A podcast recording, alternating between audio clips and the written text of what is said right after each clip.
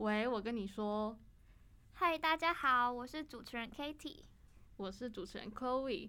那不知道大家有没有听了我们上一集的刘姥姥进大观园的主题？然后今天呢，我们是想要来分享一下我们两个就是北漂人到台北进大观园的故事。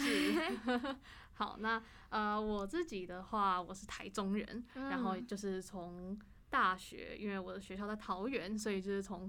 台中，然后北漂到桃园，然后现在今年开始实习，所以现在又来到了台北。那 Katie 你呢？嗯，我高中就想要来台北念书了，但后来就是不小心考到成大。然后，但是就算在南部，我还是会常常上来台北参加一些可能商业竞赛啊，或是一些其他的有趣的事情。然后现在终于可以来台北实习，所以我对台北的生活很期待。那呃。所以你不是之前在桃园吗？那你是怎么样就是来面试的？哦，面试的时候吗？嗯、我面试就是呃要面试当天，因为我面试那时候都是刚好还蛮幸运分配在下午的时候，所以我都是就是早上，然后也是先早起，然后早起之后就是整整紧张了一整天，然后大概呃快中午的时候，然后就是搭火车过来，然后就在这边就是准备一下，所以那个时候是。用搭火车的方式，然后就是觉得说，哎、要申请实习，然后来面试，所以就是从桃园上来。那你呢？你这样子，你是从台南这样过来吗？对，我就是那一天要 那一天要面试，我就早上订一一大早的高铁，然后上来，然后就蹲在可能公司旁边的咖啡厅窝着窝着窝着，等到面试的时候再进来，然后那天就再回去这样子。那天就再回去？对。哦，天啊！哦，那哎、可是有时候面试他可能。通知比较紧急呀，还是什么？有遇到这样的情况吗？后来因为疫情的关系，所以最后几次面试就改成线上面试了。哦，那线上就真的会比较方便一点，我才不用每天都跑来跑去的。嗯，你有线上面试吗？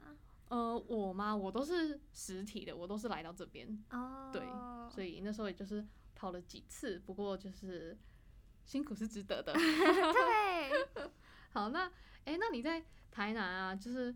那个吃东西真的食物真的很甜吗？哦，我跟你说，我是一个喝无糖台南人，然后我真的会觉得有时候喝到一些羹汤是甜的，就是真的很明显的感觉到我是台南人哦，我完全可以只觉得就是为什么其他地方的人没有办法接受的点，但是像我爸爸他就是。真的很喜欢，可能咸的东西里面有一点点甜甜的。他说这样的味道有种回甘的感觉，回甘的感觉。那台中人，等一下，就是台中人吃包子不是都会有一个那个酱，然后把它放在一个尖尖的容器里面插到包子里面挤嘛？你们会有？哦，你是说东泉辣椒酱吗？对对对对对。哦，那个辣椒酱，那个辣椒酱就是。嗯、呃，如果是在那种比较市区的那种菜市场里面，然后里面卖小吃的摊贩，桌上一定都至少会有一瓶，每一桌都一定会有一瓶。然后不管是吃关东煮啊，吃炒面，或者吃包子，还是吃任何的什么碗粿啊等等的东西，全部都会加那个辣椒酱。它直接垄断台中市场吗？算是，就是台中的辣椒酱就是那一个品牌的辣椒酱。好扯哦，那、啊、你喜欢吃吗？个人是没有到特别的喜欢，不过有些人是真的很喜欢那个品牌的辣椒酱。哦，热爱。对，真的是什么东西都会想要使用它。那，诶、欸，那个就是其实来台北啊，这边的交通都很方便。嗯、那台南的话呢？台南吗？台南，台南，台南人很喜欢。一台南会不会控告我？就是台南人。有部分的人很喜欢红灯右转，就有时候你可能停停正常停在那里等着要右转，然后是红灯的时候，后面还会有人把你说，哎、欸，怎么不右转？怎么不右转？就很，可是不会被开单吗？呃，警察好像也觉得这是一种文化特质，就是，但是但是我我觉得就是有一点方便的地方是，有一天你可能真的很急的时候呢，你红灯右转在台南这个城市啊。好像比较常见，对，好像比较可以被通融，就是大家会觉得，哦，对啊，就是这样子，没错，就怎么讲啊，对啊，嗯，可是我听说台中人好像也会有台中市左转，对，其实台中市左转这个是我听我高中老师，他就因为他是本身是彰化人，然后有一次他上课的时候，他就跟我们讲说：“哎、欸，你们台中人是不是都有一个台中市左转？” 然后其实因为呃高中我就是读地方高中，所以大家都是在地人。然后因为你本身处在台中市左转的这个环境下，你根本就没有听过台中市左转这个词。然后我们就很好奇，我们说什么叫台中市左转？然后老师就说：“哦，就是。”左转应该要两段式啊，然后我们就很疑惑，全班都很疑惑，就是左转要两段式，然后说对啊，你们不是都是一次就这样子撸过去吗？我说对啊，我们都是一次就撸过去，然后说没有，那就是台中市左转，左转要两段式。哎、欸，你们不会有那个格子？有些地方有，可是大部分是没有的，oh. 所以大家都是直接就撸过去。然后台中人真的就是我们本身就处在那个环境当当中，所以真的不知道有这些事情。对，然后除了。台中市左转之外，就是可能就是也大家听过蛮有名的，就是台中的公车。哦，对，我去台中玩的时候，那公车司机很想夹人，就是他觉得这是一种兴趣，你知道吗？兴趣。台中市公车真的有时候就是开的比较凶猛一点啦，就是有点像云霄飞车的感觉。如果真的没抓好，然后那种。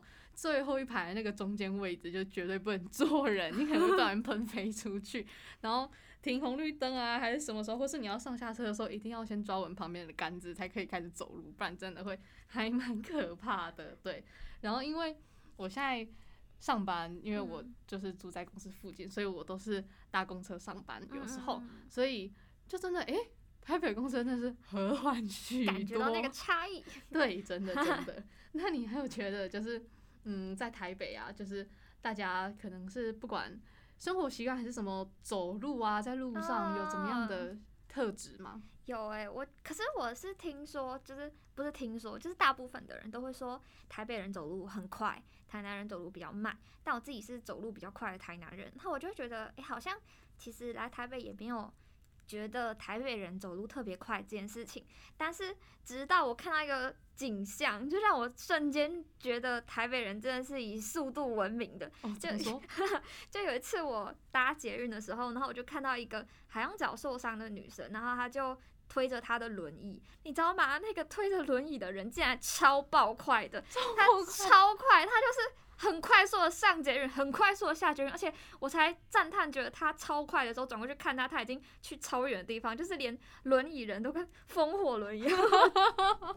哎、欸，那真的是很快，就可能刚下捷运，然后他就已经消失在捷运尽头的那种样子。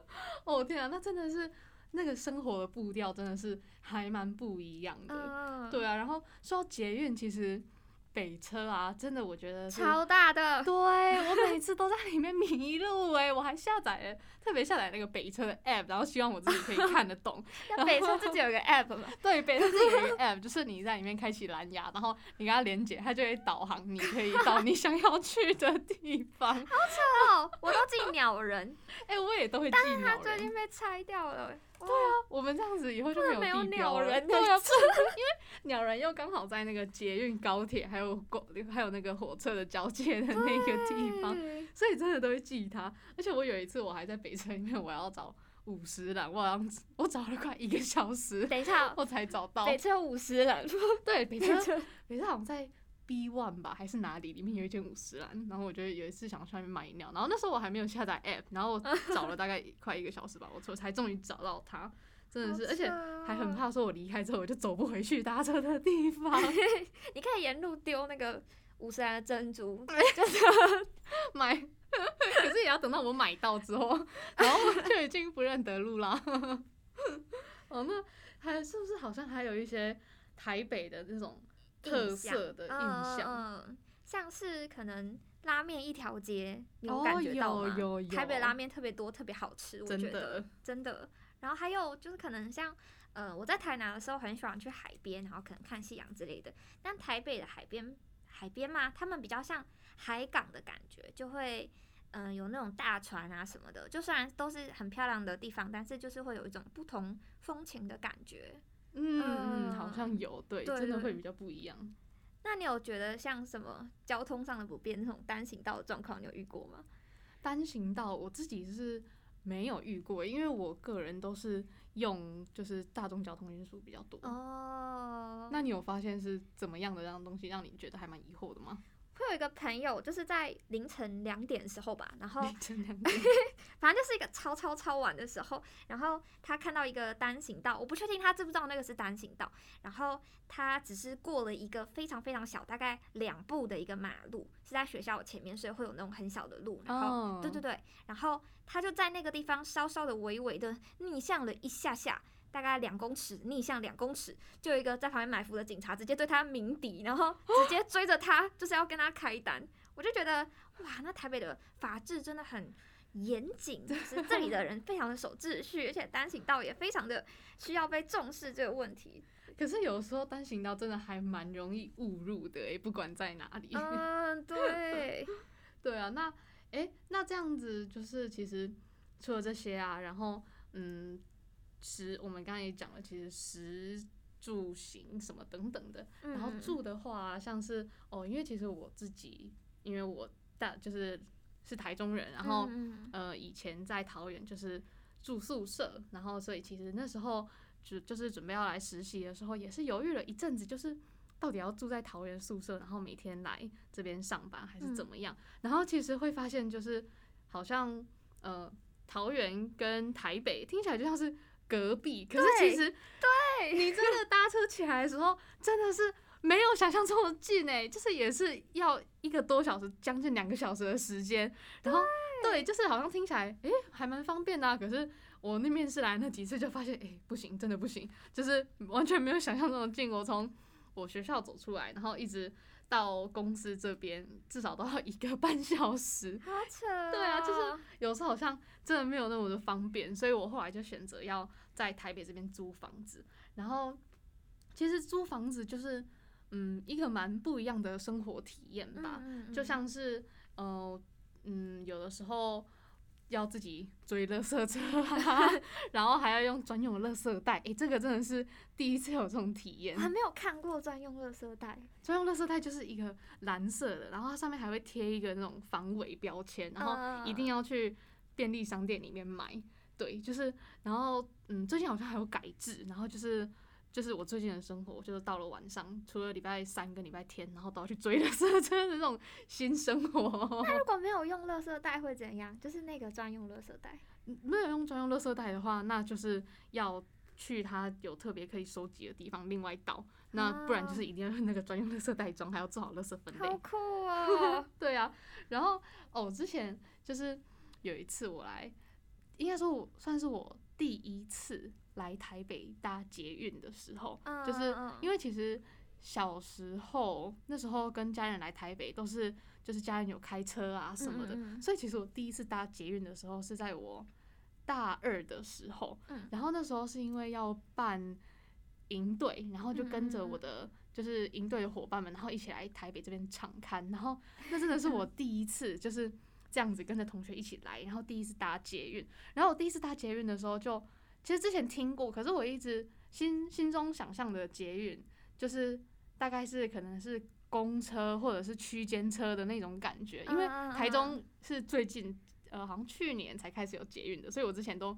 没有搭过，然后我第一次搭捷运的时候，我就上来，然后我就发现，哎、欸，好，对我我就上车，然后就发现同学们都很快坐着，然后我就还站在中间，我想说，哦，应该是没有什么东西特别的吧，然后结果他一开始开，我发现，天啊，怎么速度这么快，我真的吓到哎、欸，然后我就赶快也是找最近的一个位置，然后就马上坐下去，然后而且捷运就是如果你在。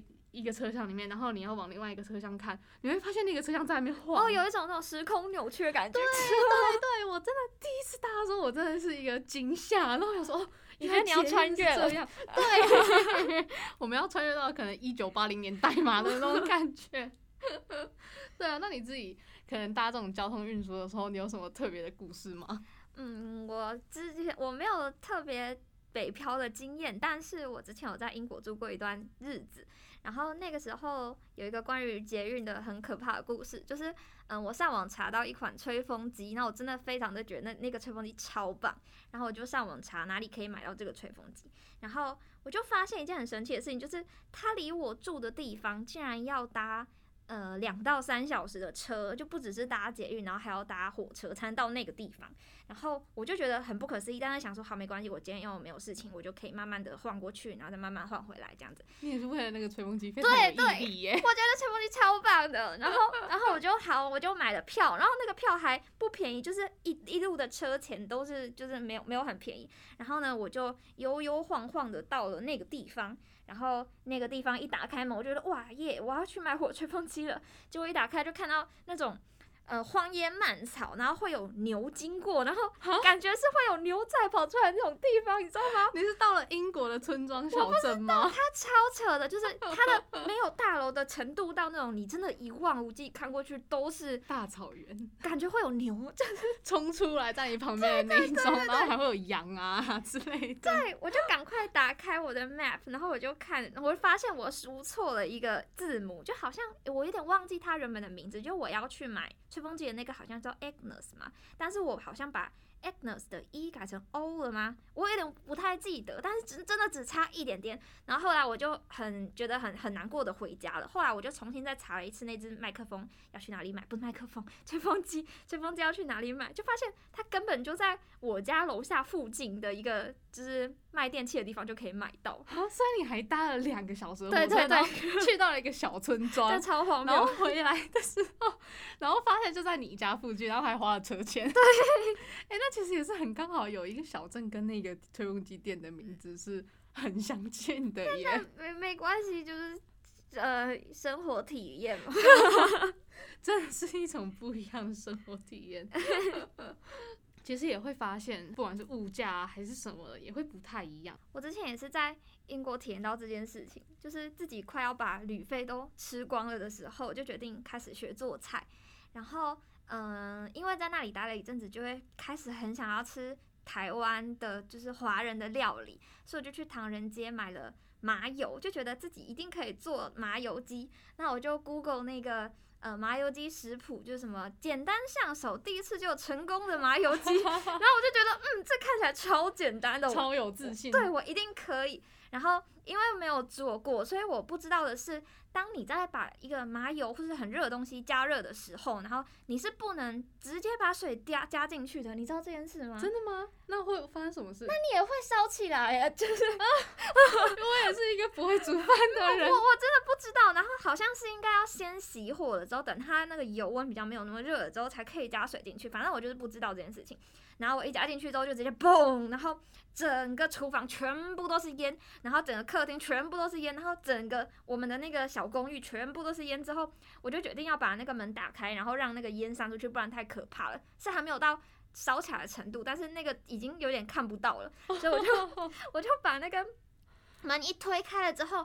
不知道外面有那个火灾警报器，然后火灾警报器就开始狂响，然后我就整个怎么会引发这种大灾难？因为它监测到了浓烟吧？对对对。然后接下来最可怕的事情就是，我以为就这样结束了，没有，那个整栋楼的人开始骚动，然后就有那种黑人警卫下来，对，黑人警卫就进来，那个我们这层楼就说。呃，emergency，emergency，就跟 跟你说，就是现在这个时间，你们所有的人在这一栋楼，所有人都必须要离开。然后我就说，no no no，我们现在在煮麻油鸡，只是煮麻油鸡，没事没事。他就说，不不，这是 SOP，大家都必须离开这个大楼，确认没事之后才可以回家。然后那一天外面有一点下雪，然后整栋楼的我们跟外国人，就一栋楼的外国人，然后在外面飘着雪，然后穿他穿着睡衣，然后他们就非常的。不爽，他们就开始到底是谁？我就还跟我朋友说，我们是不是也要开始骂一下之类的，就是融入，假装不是我们。对对对，反正后来就这件事就哦，他们确认了之后，就只是有麻油鸡，然后这件事就解决了。然后等到我们回到房间的时候，就那个东西已经煮好了，煮好了，很好吃，就是 就是在下雪，然后那段等待时间，他就一直在那边慢炖就对了。不是，好像。最后的步骤就是加那个水，然后再加一点盐就可以了。然后其实已经快做完了，对。原来是这样，哎、欸，真的真的是一个异地生活经验蛮特别的地方，哎，哎，那所以其实 Kiki 你是从现在开始实习，然后就是从算是从现在近期才要开始从南部然后北漂到这边，对吧？对对对。哦，那你就觉得天气有怎么样？好像你来这边这几次不太一样的感觉吗？呃，我还没有体会到。变动很大这件事情，但是我学姐她是台北人，然后她回来就是回来台北之后就说，哦，今年的风衣啊超漂亮的，还有那种大衣，就买了一堆，然后想要带到台南去穿，就发现根本没有办法穿，因为台南就是一个你一年四季呢，只要你嗯比较不怕冷一点，你都可以穿着短裙或者穿着短袖加嗯可能一件外套，除非寒流来，但你永远都可以长这样子的一个地方。对，哦就是、台中呢？台中的话，其实嗯。没有到台南那么暖，可是就是跟台北算是在台南跟台北中间比起来，应该是一个中间值，就是呃会冷的时候也是会冷到，然后冬天的时候，而且呃尤其我家算是在海线，然后海线就是风超大，真的跟新竹有得比，就冬天的时候啊，冬天的时候跟新竹有得比的那种。那你们有米粉吗？米粉，我们这边是没有哎、欸。米粉话还是在新竹比较特色一点啦。抱歉了，这是什么 大问题？不会不会，就是有时候到冬天真的也是风蛮大的，所以嗯，如果是风衣的话，台中是穿得到啦。哦，你们感觉四季很宜人，就是每个生活感觉都可以体验到，算每种天气。对对对，好，那嗯，接下来啊，就是因为我们都来这边生活嘛，其实嗯，嗯，嗯，我是之前在。桃园啦，那最近也是开始在台北，所以其实我们两个就是算是同一个时间开始来到这里，嗯、然后嗯，其实这边的生活体验就真的感觉还蛮不一样，就是不论是步调啊，还是说生活习惯，然后会有一些因为自己一个人开始生活，所以不一样的。体验，比如说追乐色车等等的，对啊，然后还有一些，呃，不管是交通啊，或者是其他方面的，然后当然也要适应我们自己的工作。嗯嗯。那其实，嗯，对我来讲，我是觉得这个是一种探险的感觉，就是我好像，哎，来到一个新的地方，然后不一样的工作，然后不一样的生活环境，然后好像每天都在摸索这个城市的那种样子，然后也是，呃，一天一天就是。感觉会让自己更有不一样的改变。那你呢？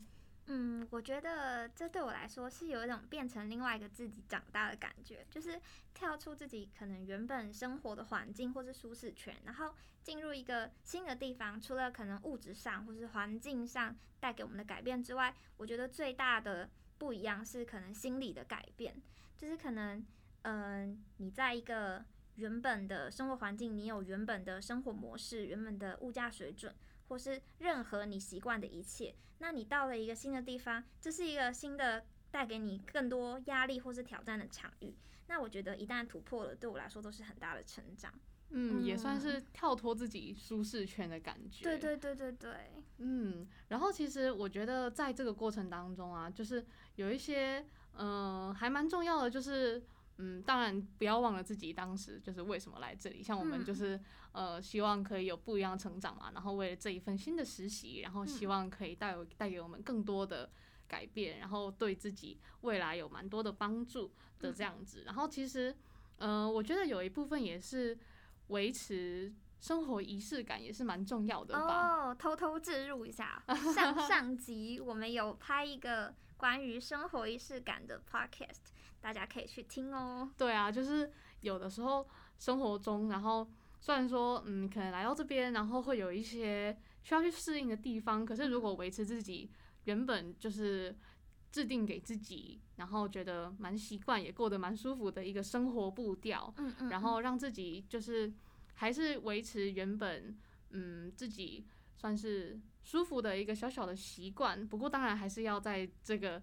环境当中，慢慢的跳脱自己的舒适圈，然后让自己可以，呃，有不一样的、更多的成长，可以当一个时间的切割点。然后，如果在这个同时，你想培养新的习惯，或者想要营造新的生活仪式感，都可以把这个当成一个起点，然后好好的生活，不要忘记自己的目标，然后，嗯，带自己走到一个。更好的地方，然后在你体验完这个生活，或是你在这个地方拿到你该学习的东西了之后呢，你可能会有下面下一个目标，那你也不要害怕改变，就可能你可以勇敢的再踏进下一个新的地方、新的环境里去体验新的生活。嗯，没错没错，其实就是嗯、呃，不管是北漂啊还是什么的，这都是一个让自己有更多成长机会的过程。对，嗯嗯，好啊。那其实，嗯、呃，今天呢，就是也聊了蛮多，就是这些异地生活还有北漂的有趣经验。嗯、那我们今天的 podcast 就是到这边结束，非常感谢大家的收听。谢谢那我们大家，下次见，拜拜。拜拜。